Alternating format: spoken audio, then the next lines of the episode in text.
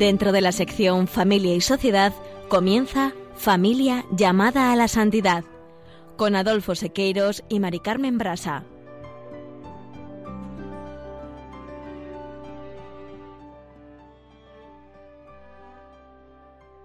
Muy buenas tardes, queridos oyentes de Radio María y familia Radio María.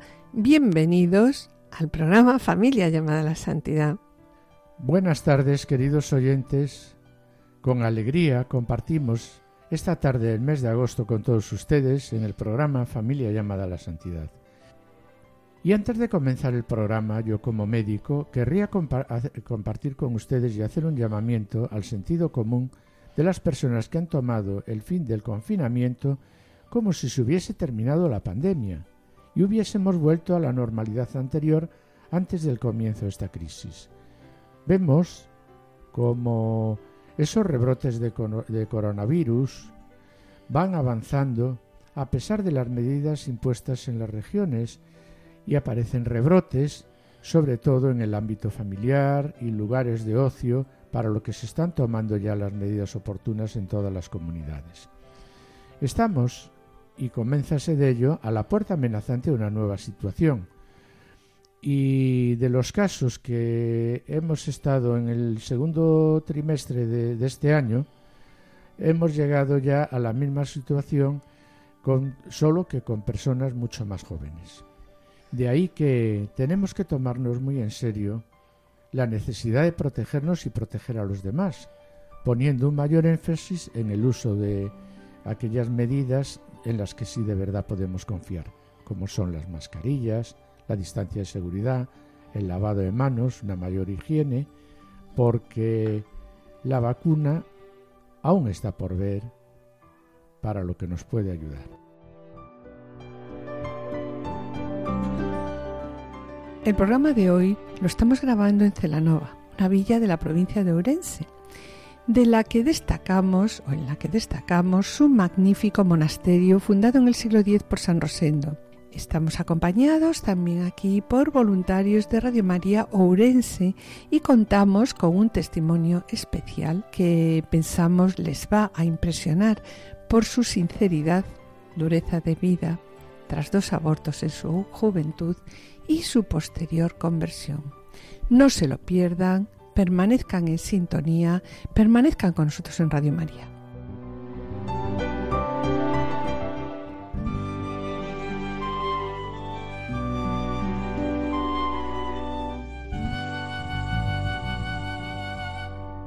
La alegría del Evangelio llena el corazón y la vida entera de los que se encuentran con Jesús. Quienes se dejan salvar por Él son liberados del pecado, de la tristeza, del vacío interior, del aislamiento. Con Jesucristo siempre nace y renace la alegría. Bien, pues así, con estas palabras, queremos comenzar el programa de hoy, Palabras del Evangelium Gaudium.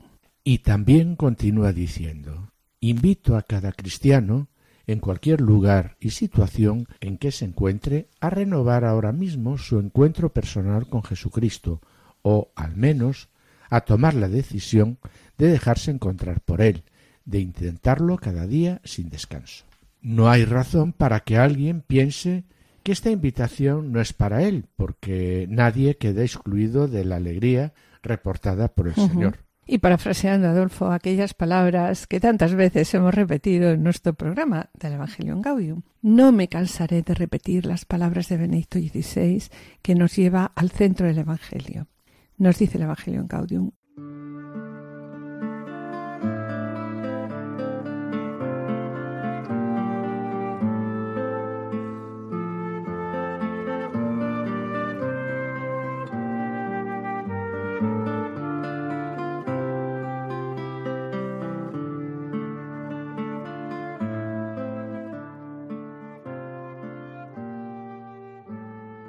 No se comienza a ser cristiano por una decisión ética o una gran idea, sino por el encuentro con un acontecimiento, el encuentro con una persona que da un nuevo horizonte a la vida y con ello una orientación decisiva.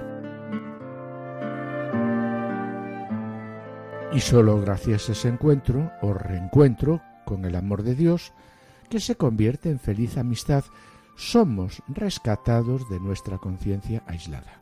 Y solo gracias a ese encuentro llegamos a ser plenamente humanos. Sí, es verdad, y solo llegamos a ser plenamente humanos cuando le permitimos al Señor, cuando le permitimos a Dios que nos lleve más allá de nosotros mismos para alcanzar nuestro ser más verdadero. Porque es verdad que si alguien ha cogido ese amor que le devuelve el sentido de la vida, luego cómo puede contener el deseo de comunicárselo a los demás. Adolfo y yo, a lo largo de varios días, a través, en este verano, a lo largo de varios días, hemos tenido una serie de conversaciones con María. Y este testimonio, mis queridos hermanos, nos ha conmovido y abrió el corazón. Y por este motivo estamos dedicando el programa al encuentro con el Señor y posterior conversión.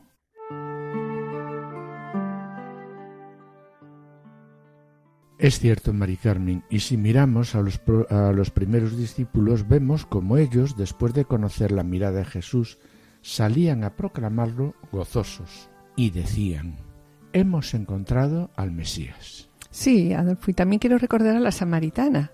La samaritana apenas salió de su diálogo con Jesús, se convirtió en la primera misionera, se convirtió en misionera. Y muchos samaritanos que pasó creyeron en Jesús por las palabras de la mujer. También San Pablo, a partir de su encuentro con Jesucristo, enseguida se puso a predicar que Jesús era el Hijo de Dios. Y Mari Carmen, ¿a, qué esperamos nosotros? Pues sí, es verdad, ¿qué esperamos nosotros? Porque es verdad que el Señor no se cansa de llamarnos y nos invita a ser sus discípulos. También vemos como tras el encuentro de nosotros, pecadores, con Jesús, después de la conversión, ¿qué es lo que viene? Viene la invitación al perdón, porque como dice el Evangelium Gaudium, Dios no se cansa nunca de perdonar. Somos nosotros los que, que sucede, pues que nos cansamos de acudir a su misericordia. Porque aquel que nos invitó a perdonar, ¿cuántas veces? 70 veces 7 nos da ejemplo. Él perdona 70 veces 7 y nos vuelve a cargar sobre sus hombros el Señor una y otra vez. Nos permite levantar la cabeza y volver a empezar como con una ternura que nunca nos desilusiona y que siempre puede devolvernos la, alegría. Por otra parte, mm, Mari Carmen también nos recuerda el Evangelium Gaudium que no podemos olvidar lo que dice el Catecismo de la Iglesia Católica. Sin disminuir el valor del ideal evangélico, hay que acompañar con misericordia y paciencia las etapas posibles de crecimiento de, las personas. Sí, un pequeño paso en medio de grandes límites humanos puede ser más agradable a Dios que la vida exteriormente correcta de quien transcurre sus días sin enfrentar importantes dificultades. A todos debe llegar el estímulo del amor salvífico de Dios que obra misteriosamente en cada persona más allá de sus defectos y, caídas, claro. Y en este mismo documento recuerda que la Iglesia tiene que ser el lugar de la misericordia gratuita, donde todo el mundo pueda sentirse acogido, amado, perdonado y alentado a vivir según la vida buena del Evangelio.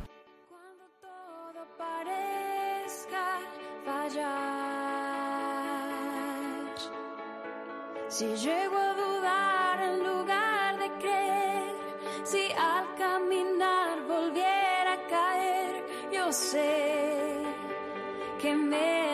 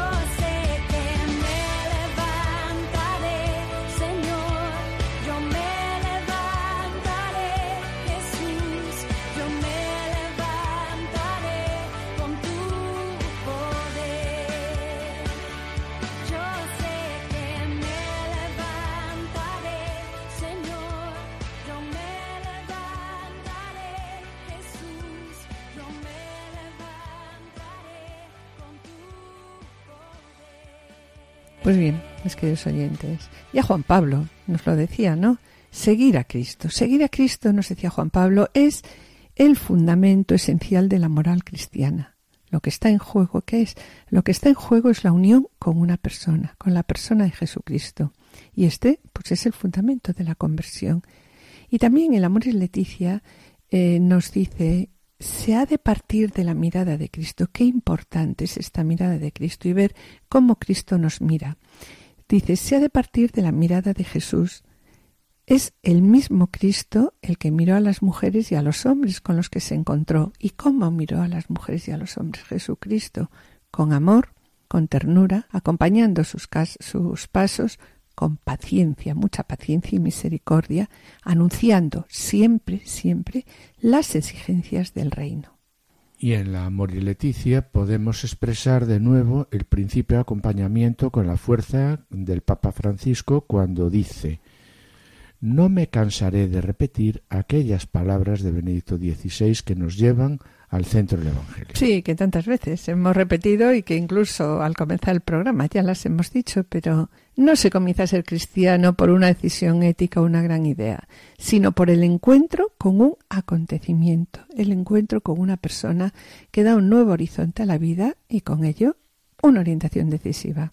Este, Mari Carmen, es el núcleo fundamental y trata del amor verdadero que Cristo ofrece y que nace de ese encuentro y pide una compañía con la que caminar. Sí, Adolfo, pide la conversión.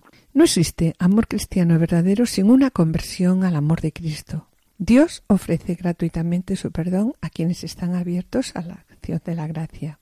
Esto sucede a través del arrepentimiento. Claro que unido al propósito de dirigir la vida según la voluntad de Dios. Y la verdad que esto es lo que vamos a descubrir, es lo que vamos a descubrir a continuación a través del testimonio de una persona que nos ha pedido pues que no revelemos su nombre y a esta persona la vamos a llamar María. No se lo pierdan, sigan con nosotros en sintonía, sigan en Radio María.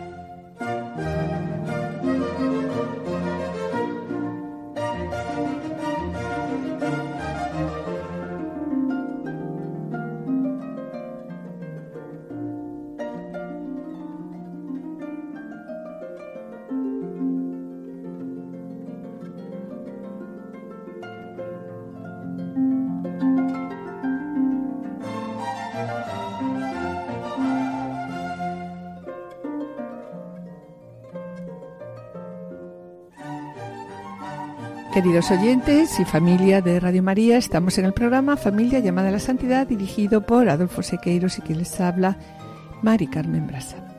Les recordamos que pueden ponerse en contacto con nosotros a través del correo familia llamada a la santidad o enviando un correo postal a la dirección de Radio María, Paseo de Lanceros 2, primera planta 28024 Madrid, indicando el nombre del programa Familia llamada a la Santidad. También pueden escuchar nuestros programas a través de podcast entrando en la página web de Radio María www.radiomaria.es y podrán descargarlo en su ordenador para archivarlo y escucharlo a la hora que ustedes deseen. Y bien, mis queridos oyentes, gracias por los correos que enviáis al programa. Intentaremos contestar puntualmente.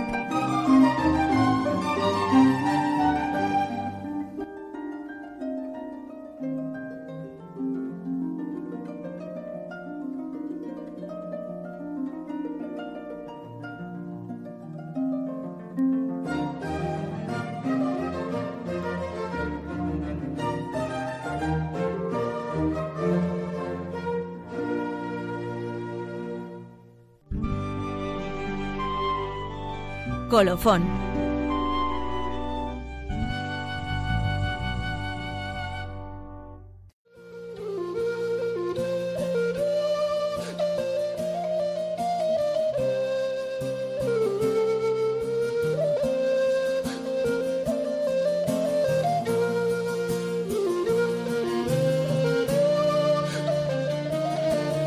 Como comentaba Adolfo en el sumario, estamos en la nova lugar precioso de la provincia de Orense. Pues bien, la historia de la Coelia Nova Romana y de toda su comarca está ligada a la familia de San Rosendo y al convento de San Salvador, fundado en el siglo X por el santo. Y era tal la fama de este monasterio que Carlos V, fíjense, tenía el proyecto de retirarse a él antes de haberse decidido por el monasterio extremeño, extremeño de, de Yuste. Pero, Mari Carmen, ¿por qué hemos decidido grabar hoy aquí el programa Familia llamada a la Santidad? Sí, sí, es verdad. Es Habrá verdad. otro motivo, claro. Sí, claro. Es verdad, o estaréis pensando que nos hemos equivocado de programa. Pero es que no es así. Pues fijaros, como Radio María es universal y todos los voluntarios de Radio María nos sentimos hermanos de la Virgen, nuestra Madre, fijaros, en la puerta del monasterio, a la salida de la Eucaristía, pues nos hemos llevado una gran alegría, porque los voluntarios del equipo de Santa María Madre de Radio María Ourense, Blanca y María Rodríguez Fernández y Luis Armada Calvete, responsable de transmisiones, informados por oyentes de Radio María Celanova, pues tenían conocimiento de nuestra presencia allí y vinieron a saludarnos. Con los voluntarios del equipo de Santa María Madre nos hemos reunido pues varias veces y es una maravilla, la verdad es que es una maravilla cómo la Virgen nos une eh, para poder compartir juntos la fe, el carisma de Radio María, además también de la ilusión de un apostolado a través de la radio de la Virgen. Damos fe, ¿no, Adolfo? Que son personas inquietas y entregadas que se movilizan para apoyar a Radio María, tanto en sus donaciones voluntarias como con lo que es más valioso aún, su tiempo y su entrega personal. Un verdadero ejemplo. Y la verdad es que nos han enseñado con mucha ilusión, recuerdas Adolfo, su planning de trabajo, su planning de grabaciones de todo el curso y, la, y nos contaron también las dificultades con las que a menudo se encuentran, pero que al final, cuando va a salir la grabación, no saben cómo, pero la Virgen resuelve todo y las emisiones salen perfectamente. La verdad también es que después de una buena charla hemos visto que lo que compartimos todos los voluntarios de Radio María es un amor profundo a nuestra Madre, la Virgen María. Y desde el estudio de Radio María les damos un cariñoso saludo al equipo de voluntarios de Santa María Madre de Radio María Urense, en especial, como decíamos, a Blanca, María y a Luis, y que el Señor les bendiga.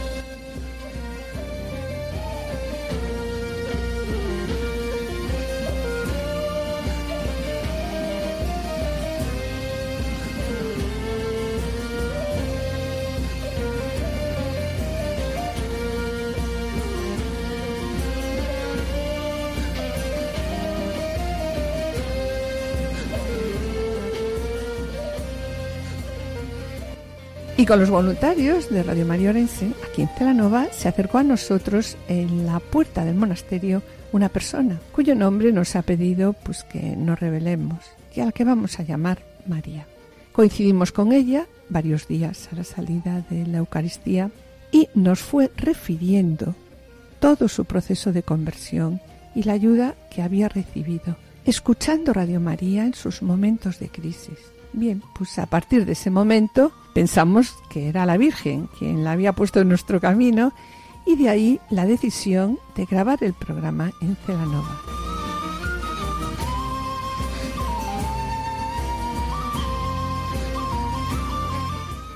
Y sin más introducción, vamos a dar entrada a María.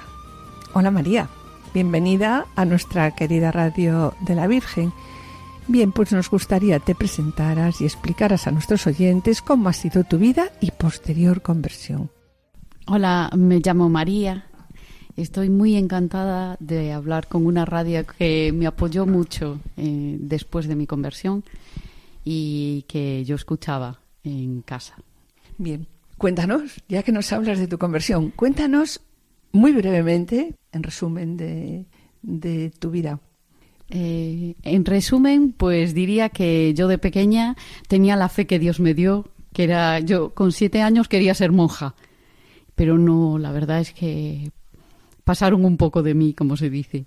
Y luego de, con 18 también quería irme de misiones, me acompañaron a alguna charla, pero después me fui a la universidad y ya, bueno, como una cabra loca, ¿no? Así hice un poco mi vida, descubrí el mundo por curiosidad o por orgullo, por ignorancia también de la fe mm, y también apoyo, no tenía apoyo. Y por no sentirte acompañada. Y no sentir, eh, claro, la compañía, eh, el corazón, el amor, el amor y la compañía de de los compañeros, ¿no? Que no estaban en la fe, pues aunque tenían amor, pues me llevaron por otros sitios, ¿no? Y, me, me, perdí. No, porque en, en, esa etapa es necesario para toda la gente joven poder compartir amistad y fe y eso no suele darse. No, no, no, suele darse. No suele darse.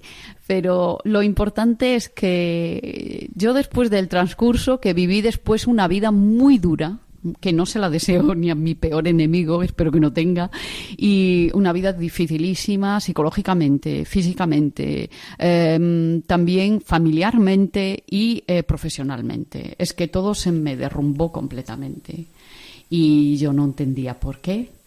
Eh, yo me fui, estudié fuera, estudié fuera y conocí a una persona de otra religión eh, mis padres lo llevaron fatal. ¿En dónde has estudiado? Pero estudié en Francia, eso, sí que lo puedo decir. Y Francia hay mucho, era muy liberal a nivel sexual, a nivel, es decir, que proponían el aborto, pues eh, a los jóvenes como yo qué sé, aquí te proponen, pues, no sé, una operación para sacarte una muela o algo así, ¿no? de verdad como con mucha facilidad. Era todo demasiado fácil y además con muy poca información. Es decir, que me daban más posibilidades para abortar que para enseñarme, eh, pues, eh, yo qué sé, cómo se hacen los papeles para eh, el empleo, para buscar un trabajo. Es decir, que era completamente incongruente. Es como si hubiese demasiada información para lo que es algo que, es negativo. Y sobre todo en esta época, ¿no? Porque la sexualidad, pues, era algo desconocido, estás en un país extranjero, te encuentras a alguien que te gusta, pues, bueno, andas más perdido que, eh, no sé, perdidísimo, ¿no? Y yo viví mi vida así y después pasaron años y viví un infierno. Eh, una vida muy desordenada, muy caótica, cuando antes era muy ordenada. Y hasta que, claro, yo tuve un niño me casé por la iglesia con una persona de otra religión y aceptó. Yo creo que había muchísimo amor. Después hay mucha diferencia. El amor nos diferencia la cultura que es, y la religión. Eh, es un combate. Ya es un combate que me lo habían anunciado, ¿eh? Y yo ni caso. Yo Dios para mí era el Dios que castiga. Perdona que te interrumpa. Entonces, ¿has estado casada o estás casada? Sí, sigo casada por la iglesia. Porque claro. sí, sigo casada con la, por, la, iglesia. Y tienes un niño. Y tengo un niño. Eh. Vale, genial. ¿Y qué edad tiene tu hijo? Tiene 12 años. Muy bien. Partimos de ahí ahora. Sí, pues eh, este niño sufrió muchísimo. Eh, yo no entendía nada y dije, pero vamos a ver, yo, pero un combate todos contra el niño. Yo no entendía. Eh, es que era eso, todos contra la madre y todos contra el niño. No encontraba trabajo y, estoy mm, tengo titulación de sobra y gracias a Dios, todo gracias a Dios y inteligencia. Tienes una licenciatura, tengo un doctorado, tengo, tengo, pero era como si empiezas y todo se destruye. Era, yo sentí que había la muerte detrás. Es como alguien que. Qué duro, ¿no? Sí, yo creo, y ya llegué hasta querer suicidarme eh, varias veces. Mi vida no tenía sentido, pero tiraba por mi hijo. Mm, porque Dios protege a las madres y siempre estuvo, aunque yo no lo veía. Porque para mí Dios, a mí me habían enseñado, Dios te va a castigar. E, esa era a mí me marcó esto. Y como yo dije, yo hice muchos pecados. Dije, Dios ya me castigó ya esto, esto será el castigo. Ya llegó un momento que dije, esto es, el castigo de no Existe la misericordia de Dios ya conmigo. Yo para mí eso, yo dije, esto ya, misericordia, Dios castiga, Dios es juez, pum, pum, pum. Yo el, del Antiguo Testamento me lo conocía de memoria. No mucho los textos, pero que Dios castiga, eso me lo sabía. Porque es que a mí me marcó. Y entonces un día, pues detectaron algo, en, me detectaron algo en el pecho me dijeron, pues puede ser una cosa maligna. Y yo ya dije, bueno, pues bueno, ya era lo que quedaba, ¿no? Sí. bueno, pues vamos a pandar, ¿no? Y gallega como soy, dije, bueno, pues a pandar, a, pandar, a, pandaré, ¿no? Con esto. Pero, ¿y ahora qué hago? Y claro, llorar lloré, que Dios sabe si lloré. Y, y dije, bueno, pues, ¿qué me queda? Pues allí, a mí que me gusta mucho la música, pues hay una iglesia al lado de mi casa. Y yo hablé de todos mal, ¿eh? que mira que blasfemé, mira que todo, que hasta la Virgen Santísima, la Virgen Santísima, me acuerdo una vez que iba a abrir la puerta para suicidarme. Y estaba el rosario en la radio con Radio María, y eso lo digo de verdad. Y dije, yo me voy a tirar porque yo esta vida ya no tiene sentido, porque ya me estaba, tenía un ataque, eh, y, tenía un ataque de una persona que estaba conmigo acompañándome y dije, bueno, yo abro aquí con el rosario, dije, blasfeme contra la Virgen y dije, me tiro, abro la puerta en plena autovía y entonces la Virgen, pero es que yo no sé cómo hizo, ¿eh? porque esto después, después de mi conversión dije, fue, fue la Virgen María. Vi, vi, a mi niño sentado detrás, lo vi en el corazón, dije, en el coche, dije, ay mamá, yo no me puedo marchar, que lo dejo solo. Y dije, no. Y no abrí la puerta porque ella, yo, yo estoy segura que una madre fue ella la que dijo, mira, mira. Tienes ahí a tu hijo. Mira, eres madre. Eres ella madre. siempre, eh, siempre oí que era mala madre. Fue una cosa horrorosa que Dios me curó porque yo qué digo, yo, yo que tú eras mala madre, porque estamos hablando así de la Virgen, se nos no, está No, no, no, que yo, yo, yo, que yo, y, y, claro, ella que es la mejor de las madres, pues me dice, no, este rol, yo digo que no es lo que dicen. Y me enseñó a mi hijo. Entonces, eh, ella sabía que yo tenía un corazón de madre. Eh, y solo lo podía saber ella, porque todo el mundo decía alrededor mío, mala madre, mala madre. Es que es un horror, ¿no? Y yo no entendía nada. Y claro, lo que se me ocurrió es ir a, a donde Jesús. Yo dije, mira, yo estoy enferma, a lo mejor me voy a morir, pero voy a donde Jesús, aquella iglesia donde suena el órgano fantásticamente, que yo a mí, Dios sabía que me gustaba la música, cómo sabía que me gustaba la música, y allí iba.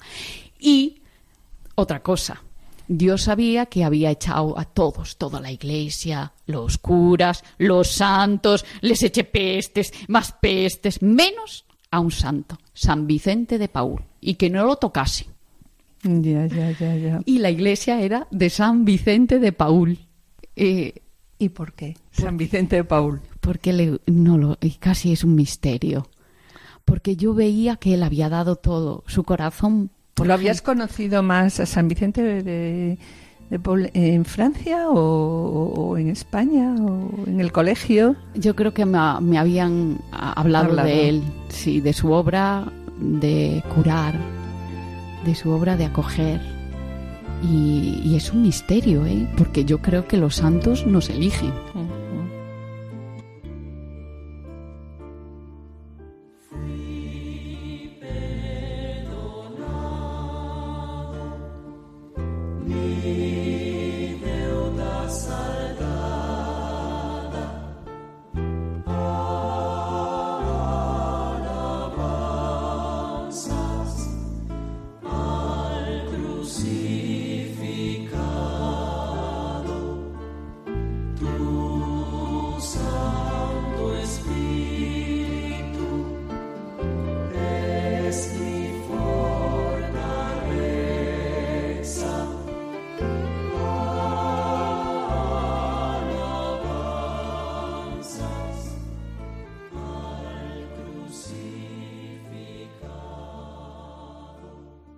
Vamos a entrar ahora un poco ya en la etapa de tu conversión. ¿Cómo fue? A lo que tú denominas mi conversión. O sea, yo desde que te conocí hablas de mi conversión, desde mi conversión. Sí, yo primero diría que, que es eh, algo que, que, yo no, quizás lo he buscado, pero eh, quizás también que eh, él me ha buscado. Claro, experimentaste la ternura sí, algo que no conocía. la misericordia de Dios. Claro, yo no conocía a Dios. Yo conocía a Dios que yo ya no tenía arreglo. Según te decía. Y, y, yo ya me iba para el infierno ya, pero tenía que quedarme aquí porque tenía un hijo. Y yo, pues, cuando el médico me, dije, me dijo, mire señora, esto, yo leí, eh, esto es, eh, usted tiene mucha suerte. Y yo, suerte no tengo ninguna, es Jesús que me escuchó. Y allí yo le iba a Jesús a hablar muy mal, pero él me escuchó y lo olvidé, porque a veces Dios hace milagros y los olvidamos. Pero eh, mi corazón le había dicho algo que le había gustado, yo creo. Yo creo que nos es nos habíamos mirado y había hacía mucho tiempo que no nos veíamos. No sé cómo decirlo, es como un reencuentro de una persona que no tiene nada que ofrecer y otra persona que está esperando, ¿no? Y em, entonces un tiempo pasó, unos meses, ¿eh? Y estábamos un viernes, el día 13 de los atentados en 2015 en Francia, de Bataclan. Ese día, pues estábamos cenando con unos amigos y eh, estaban eh, mi niño y otra niña jugando con walkie-talkies y eh, escucharon algo de la policía, interceptaron algo. Vinieron corriendo al salón gritando, ¡ay! Porque mami, hay algo, aquí pasa algo, aquí hay algo malo y, eh, porque los oíamos también un poco gritar eh, rollos raros en, en el walkie-talkie y entonces miramos los móviles que estaban apagados y ya vimos que había un atentado que era cerca, porque nosotros vivimos cerca y que eh, paramos la cena, nos fuimos cada uno a nuestras casas y y durante eh, un tiempo pues estuvimos así, bueno, el, el, camino a casa fue muy doloroso y para mí dolorosísimo y yo no entendía por qué. Y llegué a casa y durante tres días estuve llorando. Tres días. Mi hijo se marchó con su papá el fin de semana y yo lloré tres días. Y no entendía por qué lloró. Porque lloró. Ahí ya estaba separada. Sí, claro. sí, y le decía, y yo decía, porque lloro, porque lloro, porque lloro, porque lloro, y tres días sin parar, ¿eh? Y entonces sí que llegó un momento en que sentía a Dios, sentía a Dios Padre, sentía amor y ternura, una ternura, yo no sabía que Dios era ternura, ¿eh? Y Dios Padre no, para mí era, era todo, bueno, castigo. Y no, era bueno, me quería, y, pero me enseñó mis manos y me, dije, y me enseñó mis manos, me dijo que era buena madre, pero que también tenía sangre en las manos. Y yo dije, ¿y esto?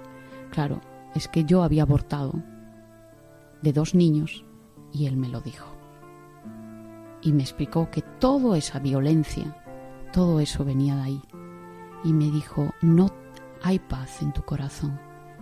No, no habrá paz en el mundo mientras no haya paz en el corazón, en tu corazón. Y en eso vi a mi bisabuela rezando el rosario, que siempre sentí que me había protegido, sus rosarios me habían salvado, yo no lo sé, eso solo Dios lo sabe. Sentí el amor más grande del mundo, es que sí, y yo sentí que me quería muchísimo, sentí que me había perdonado ya, ya me había perdonado. Pero me enseñó Rosario, mi abuela rezando, en mi corazón. No son visiones de la cabeza, no tienen nada que ver. Es como el corazón si proyectase eh, sentimientos y esos sentimientos te diesen la imagen de ese momento, de ese sentimiento. Y Luego vi a Jesús en el sí sentado y una mujer llorando, llorando, llorando a sus pies. Ah, esa la conocía. Yo dije, esa es María Magdalena. Yo lloré para lavarle, pues no sé, tres veces los pies a Jesús, con lo que lloré yo. Yo estaba toda contenta. Es que me llenó de, de alegría, me llenó de ternura, me curó todo, toda esa tristeza que tenía, me mm, dio una respuesta. ¿Por qué? Y dije, tengo que ir a ver a Jesús tengo que ir a ver a Jesús, tengo que confesarme. Pero yo a mí ya me echaron fuera. Porque yo me acuerdo que cuando yo oí hablar de aquellas épocas, ¿no? Claro. Porque yo esto hace más de 10 años o hace tiempo, ¿no? Yo era muy joven, 20 años. Eh, ahora tengo 40 y pico. Entonces yo en aquellas épocas eh, era complicadísimo. Yo para mí en mi cabeza era complicado. Yo no podía ir a donde un cura a decirle, mira, he abortado. Confiesa. Claro, sí tiene razón. En aquel momento el pecado de aborto solo lo podían perdonar los obispos y confesores especiales. Y como bien dices tú, tú te sentías alejada de la Iglesia. Sabías que la Iglesia establece que la persona que procura el aborto incurre en la pena de excomunión es decir, que se coloca fuera de la comunión de la Iglesia, que es lo que tú comentas. Es verdad que el Papa ha concedido en el año 2015, año de la misericordia, de un modo limitado para el perdón jubilar, la facultad de absolver el pecado de aborto solo a los sacerdotes nombrados por él, misioneros de la misericordia. Pero también es verdad que a partir del 2016 todos los sacerdotes, en razón de su ministerio, se les concede la facultad de absolver a quienes hayan cometido el pecado de aborto. La verdad es que el Papa aquí también lo recalca, el Papa recalca que el aborto es un pecado grave porque pone fin a qué? A una vida humana inocente como tú comentas. Pero no existe ningún pecado, nos dice así, que la misericordia de Dios no pueda alcanzar y destruir allí donde encuentra un corazón arrepentido que pide reconciliarse con el Padre. Para mí aquello no... Eh, y entonces yo dije, bueno, pues ahora vamos a ver. Esperé un montón. Yo ya aquel día busqué un cura. Le escribí. Era por mail. El pobre cura ya estaba muerto. Ah, conocías algún sacerdote, claro. Sí. Yo no conocía a nadie allí, perdida. ¿Y entonces cómo escribiste? Eh, yo busqué en internet un cura para preguntar. Yo ya que yo es que yo acabo las eh, sí sí. A mí me dijo Dios, vete a Jesús. Yo fui a Jesús y Jesús, claro, yo no tenía nada a mano. Yo estaba, yo, yo a mano que tenía, tenía Radio María porque me sonaba y tenía pues internet. Claro, y dices, voy a buscar un cura por internet. Claro, que me explique si estoy ya fuera del sistema o si puedo volver a ver a Jesús, ¿no? Ya, ya, ya, ya, Y yo dije, no, me tengo que confesar, era una obsesión. Me tengo que confesar. Y dije, pues entonces tengo que buscar a un cura para confesarme. Entonces yo, porque lo sentí, yo, Jesús para mí, yo tenía que ir a verle y a contarle mi vida como la María Magdalena. Como llorar, ya lloré. Pues dije, bueno, pues yo ya le lavé los pies, bueno, más o menos. Pues ahora voy a ver al cura, que es el que, el que me va, que, que necesito. Era una necesidad vital y me apoyó mucho mi padre y luego pues yo seguí escribiendo. Este señor cura que seguro que está en el cielo que en paz descanse seguro que mm, fue allí a, hablar con el jefe con papá del cielo y decirle mira papá del cielo está está buscando ¿eh? búscale a alguien y pasé muchos meses. Sin encontrar un sacerdote sí en Francia. fue un combate fue un combate porque claro yo a la iglesia no no iba. Es como como no conocía pues como te habías alejado mucho, mucho, y entonces yo allí yo yo qué voy a hacer. No sabía qué hacer no es como un niño perdido que que, que busca eh, no sé no tenía cómo se dice em, eh, como si eh, yo ya me hubiese cerrado las puertas y dije pues bueno. Y yo seguí buscando. Empecé a rezar el rosario no sé cómo eso hay que preguntárselo a nuestra Santa Madre, que, las madres hacen de todo. Y yo acabé, empecé a rezar el rosario, sentí muchísima paz. Muchísima paz cuando daba limosna. Cuando daba, eh, me, me di cuenta que dando lo que tenía, que Dios me curaba me curaba, me perdonaba, me amaba, me no lo sé, yo sentí tanto amor y tanta paz. Yo cuando daba lo que tenía era porque confiaba en mi padre, que me lo había dado. No sé, empezó una relación de, de enseñanza, pero enseñanza de un niño pequeño que se despierta y que lo ayudan a caminar, ¿no? Y esos meses fue engancharme a la radio, eh, escuchar lo que decían. Claro, yo, yo acabé poniéndole nombre a los niños aceptándolos, porque también encontré en internet que había que darles un nombre y todo. Es decir, eh, a los niños que habías abortado. Sí, sí, ya les di un nombre, porque mm, yo quería que se. Eh, después me dije, eh, vi en internet que también se pueden bautizar. Hay un bautizo de deseo y, y, dije, no, yo esto, este camino ya empecé a hacerlo, ¿no? El Espíritu Santo me dio nombres muy bonitos y, y que ¿Qué nombres les pusiste? Lucía de María y Pablo de José. Y, y los acogí en mi corazón. Eh, era un camino de perdón, un camino no solo, es un camino de curación, un camino de aceptación que no tengamos miedo, las madres, de ser madres, que nuestras heridas de infancia o nuestras heridas, nuestra falta de, conocimiento de nosotros mismos, de nuestro amor a, nuestro, a nuestra persona, a nuestra identidad de mujer, que pudo, pudo haber sido destruida, eso no existe para Dios. Dios la mujer la creó bellísima, la creó para ser madre o para crear o eh, cooperar con Él en la creación. Y que no hay que tener miedo a ser madres, que esta sociedad nos, mm, sí, lo he oído, yo puedo testimoniar que lo he oído, pero Dios nunca me ha juzgado, nunca ha juzgado mi rol de madre, Él vio lo que yo hice y lo que tenía en el corazón. A las chicas que han abortado yo les digo, no os juzgará, id, volved a Él, volved a Jesús, os curará. Yo viví un infierno, no me quería, ni solo quería a mi hijo. El enemigo nos odia a las madres, porque ese amor de madre es la cosa más bella que existe. Y aunque una chica haya abortado, el Padre del cielo la espera. Jesús ha llevado en su cruz el Calvario.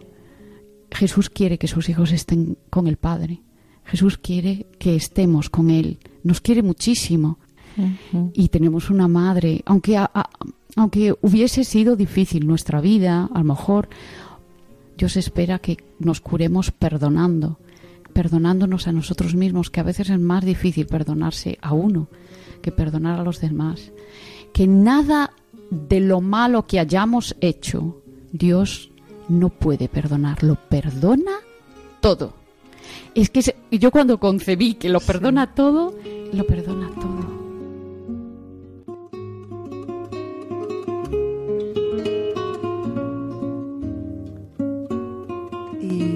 sobre lo que nos estás comentando, ¿no? Pero quería preguntarte, vamos a ver, tú decías que pasaste varios meses sin encontrar otro sacerdote, luego conseguiste poco a poco que el Señor te fuera perdonando todo el encuentro que tuviste con la persona de, de Cristo, ¿no? ¿Y en qué momento te fuiste a confesar? Porque tú estabas buscando con quién confesarte, ¿no? Sí, pues eh, creo que fue sobre el mes de marzo, ¿Cuándo empezaste? Pues el atentado había sido Es sobre el noviembre, creo, noviembre me parece. O sea, que más o menos de noviembre a marzo tú sola con el Señor. Sí, yo me acompañó la Virgen María en el rosario y el Señor. Fuiste poco a poco, poco a poco, conociendo a la persona de Cristo, sintiéndote perdonada, sintiéndote, además tú solita. Sí, con ayuda de mi padre, que siempre me sostuvo en la fe. Genial. Sí, es verdad, siempre. Y el amor de, una madre y un hijo. El amor, donde está el amor está Dios. Hemos sido creados para amar Dios es y para ser amados. Y somos amados por Dios. Y pues yo avancé. Yo era, ya era feliz. Porque cuando uno sabe que lo quieren, y te quiere a ti exclusivamente por lo que tú eres. Menos el pecado, eso no le gusta, pero la persona, es decir... Porque nos aleja de él. Claro, porque no nos hace ver que, claro, que nos aleja de... Y el pecado nos pone máscaras, nos hace tener miedo de nuestros fallos. ¿Y te envió a alguien? A mí me envió un, sí, un sacerdote de la parroquia, porque Dios quería que fuese a esa parroquia a esa parroquia de San Vicente de, Paul. Y allí fui y me encontré a un sacerdote era muy, bueno, un santo, porque hecho dos horas conmigo, escuchando, bla, bla, bla, todos los pecados, no dos horas de misericordia divina que tuve allí. Yo no iba a ver al sacerdote, yo iba a ver a Jesús. Yo estaba convencida. Y como María Magdalena le llevó pues perfumes, yo le llevé música porque yo perfume, pues como era un poco complicado, ¿no?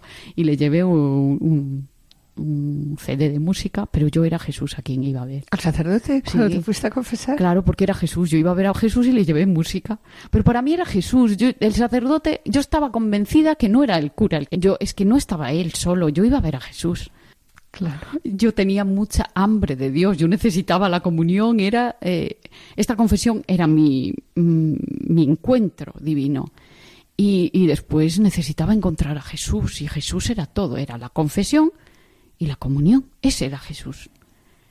Me dio la solución, wow. Salí de allí, miren, el mejor día de mi vida. Ni mi boda, ni, ni cuando nació mi hijo fue maravilloso, pero es que esto fue potencia 10.000. Aquella confesión fue divina. Yo no lo olvidaré en mi vida, pero cuando salí la alegría, ustedes no se pueden imaginar, tío. Estaba dopada. Hasta mis amigas me decían, pero estás dopado. Estaba súper alegre. Tenía un chute de alegría divina que era genial. Y me fui ya a las nueve de la mañana yo me fui, me dormí y mi hijo me dice, mi hijo me dice, pongo una luz y pusimos una luz toda la noche encendida, una velita con Jesús misericordioso. Toda esa noche fue divina. sí, esa noche sentí la presencia de Dios y, y yo sabía que era aquella oveja yo sentí que era la oveja. En medio de la noche me desperté y vi, y, y vi las maravillas de Dios diciéndome, mira, yo te he buscado, el buen pastor. Y es que yo eso no entendía nada, yo que eso no sabía, pero yo sabía que en el cielo estaba montando la fiesta que yo sentía, porque aquello no era normal. Es que no era normal, era fiesta divina. Yo vi de todo, vi, vi la misericordia divina, esos rayos de amor que me limpiaban, y esa, e, esa fiesta, yo la sentí. Yo es que nunca estuve más feliz en mi vida. No existe mm, sucedáneo humano ni fiesta humana, terrenal, que pueda compararse a la alegría de Dios cuando volvemos cuando a casa. Perdona, cuando se vuelve a casa. De todo lo que yo he vivido, ese retorno a casa, se lo deseo a todo el mundo. Sí, con muchísimo, uh -huh. con muchísimo amor. Os lo deseo, volved a casa, por favor, tener las puertas abiertas. Porque era el año de la divina misericordia. Y yo dije, el Papa hizo esto solo para mí. Y a partir de ahí pues a las nueve de la mañana tocaron las campanas y mi ángel de la guarda, que, Corriendo. que es muy listo, me despertó él, con mucho amor y allí fui, pero corriendo. Y allí estaba. Nunca me olvidaré. Fue el mejor día de mi vida después de la fiesta, claro, después de la fiesta el banquete, ¿no? Y era el banquete de la Dios. mejor Eucaristía de tu vida. La mejor Eucaristía de mi vida. Sí, bueno, tuve también maravillosas, es decir, eso no se acaba. Eso no se acaba. La Eucaristía es, es un milagro. Es un milagro en nuestros corazones. Aquel día yo tomé el cuerpo de el Jesús tan ansiado y se me abrió. Eh, habla mucho de. El corazón me explotó. Uh -huh. me, me explotó. Algo había. Es como si estuviera eso de piedra, ¿no? Un corazón de piedra. Yo tenía, yo eso no lo leí hasta, o a lo mejor unas semanas después, y yo se rompió ese corazón y respiré una bocanada de aire, un alivio, pero dije estoy viva, estaba muerta y Él me ha resucitado. Y es que salí del, del sepulcro con Él. Yo, yo sí que viví eh, una resurrección y que me duró mucho tiempo y hasta ahora, ¿no? Y la Eucaristía es el pan de vida y pan de vida eterna. Y yo sin Él eh, no soy no soy la misma. Yo sin él ya no puedo vivir. claro, claro, claro. Sin la Eucaristía no puedo vivir. Y sin la confesión tampoco, porque ese, la confesión es para contarle que hay algo que, que no me gusta en mí, para contarle que yo quiero ser como tú, para contarle... Es como una cena con las... Con el Señor. Con el Señor. Una cena de aquel que todo anhela y solo está esperando para curarte, porque cura, ¿eh? La confesión cura. Yo recé antes de confesarme para que el Espíritu Santo me guíe y siempre tuve curas fenomenales, magníficos, que me decían lo que de verdad mi corazón necesitaba, que era Jesús el que hablaba. Siempre contra Jesús, siempre siempre contra Jesús. Esa, ¿Y qué es la comunión? Yo no sabía lo que era la comunión hasta que poco a poco voy descubriendo a Dios en la comunión. Dios es enorme en amor y cada comunión nos da un cachitito de su amor. Estamos, María, estamos súper a gusto contigo. Yo creo que nos estás dando un testimonio que puede ayudar, puede ayudar a, a mucha gente que nos esté escuchando, pero ya sabes el problema del tiempo que tenemos, ¿no? Entonces, muy brevemente, ¿qué quisieras transmitir?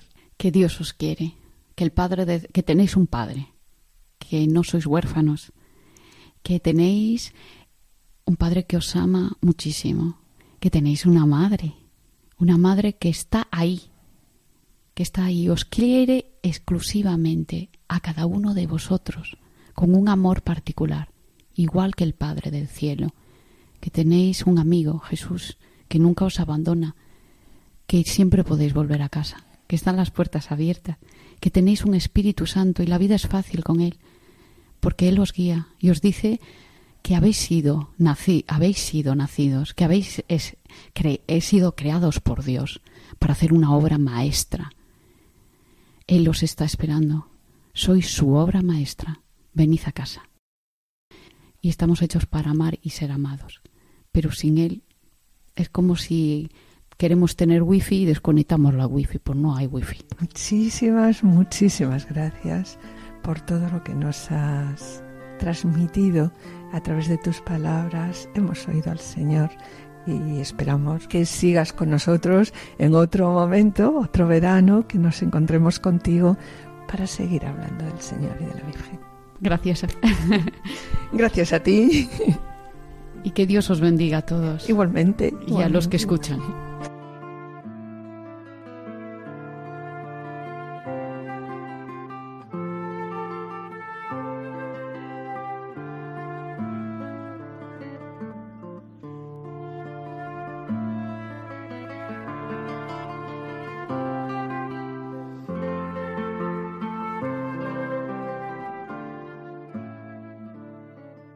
Después de escuchar la sinceridad de este testimonio y descubrir este proceso de conversión, hoy mis queridos oyentes vamos a pedir por todos los miembros de la familia, en especial por los más alejados y también por las madres. Mediante esta oración, Madre Teresa de Calcuta.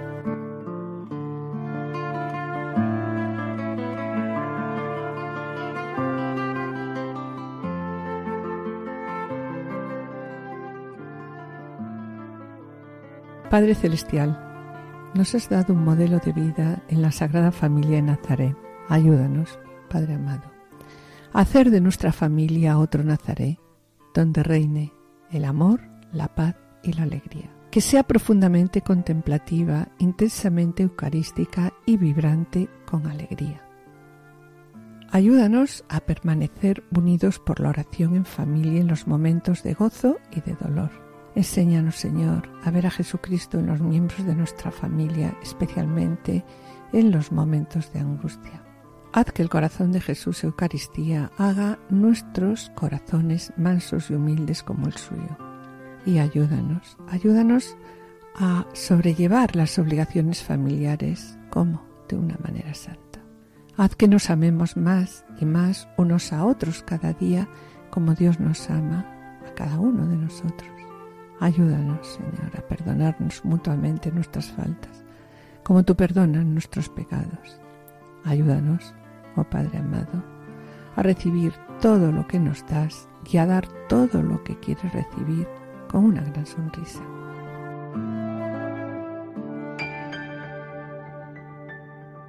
Y con pena, como siempre os decimos, mis queridos oyentes, tenemos que despedirnos. El programa de hoy lo estamos grabando en Celanova, una villa de la provincia de Orense, de la que destacamos, como le decíamos antes, su magnífico monasterio fundado en el siglo X por San Rosendo. Hemos también reflexionado sobre la ternura y la misericordia de Dios y escuchado emocionados el testimonio de conversión de María. Finalizamos con una oración por las madres y por las familias de la Madre Teresa de Calcuta. Y agradecemos desde aquí, desde esta villa de Celanova, a los asistentes de control de sonido toda su ayuda.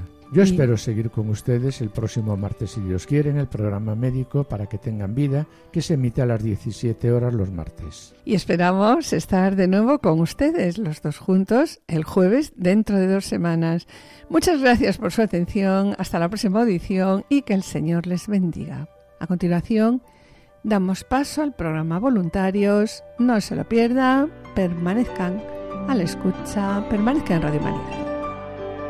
Han escuchado Familia llamada a la santidad con Adolfo Sequeiros y Mari Carmen Brasa.